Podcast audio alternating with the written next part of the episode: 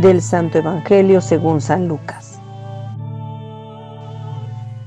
Transcurrido el tiempo de la purificación de María, según la ley de Moisés, ella y José llevaron al niño a Jerusalén para presentarlo al Señor, de acuerdo con lo escrito en la ley. Todo primogénito varón será consagrado al Señor, y también para ofrecer, como dice la ley, un par de tórtolas o dos pichones vivía en Jerusalén un hombre llamado Simeón, varón justo y temeroso de Dios, que aguardaba el consuelo de Israel.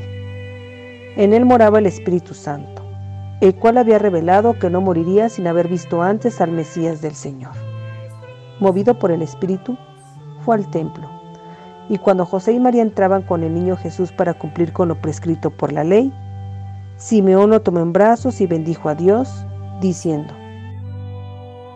Señor, ya puedes dejar morir en paz a tu siervo, según lo que me habías prometido, porque mis ojos han visto a tu Salvador, al que has preparado para bien de todos los pueblos, luz que alumbra las naciones y gloria de tu pueblo, Israel. El padre y la madre del niño estaban admirados de semejantes palabras.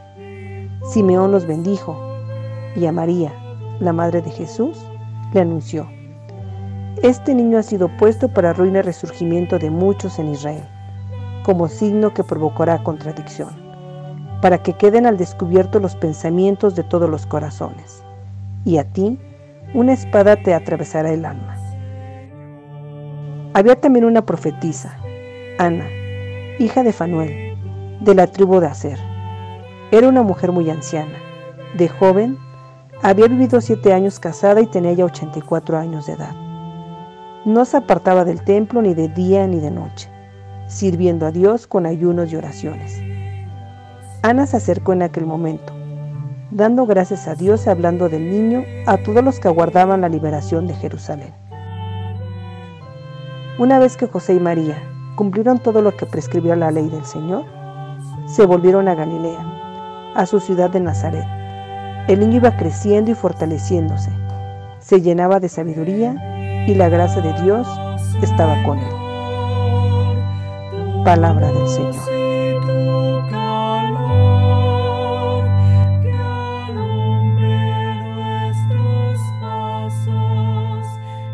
Queridos hermanos, nos encontramos en este martes cuarto del tiempo ordinario.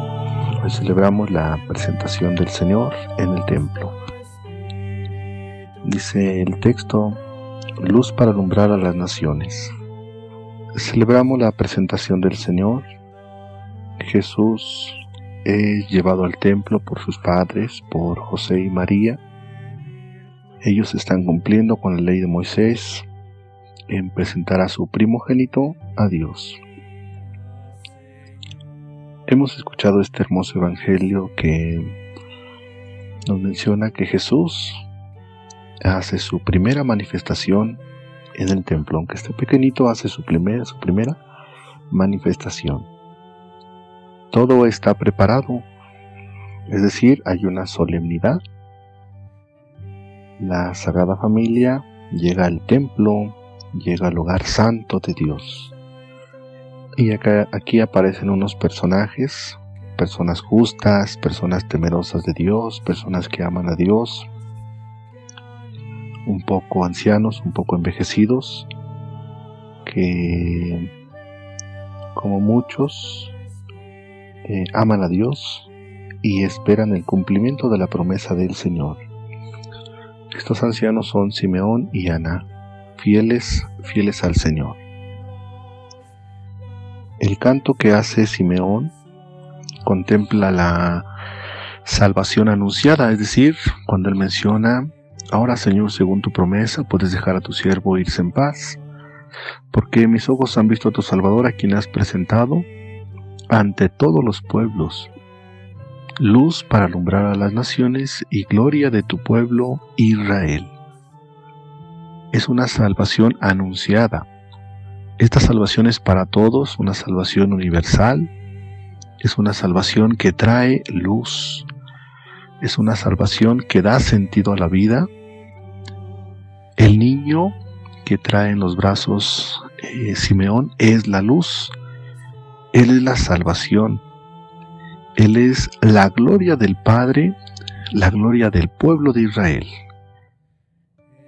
Jesús es una presencia real con su pueblo. Es una manifestación de Jesús en el templo. Es decir, Jesús es la presencia nueva de Yahvé.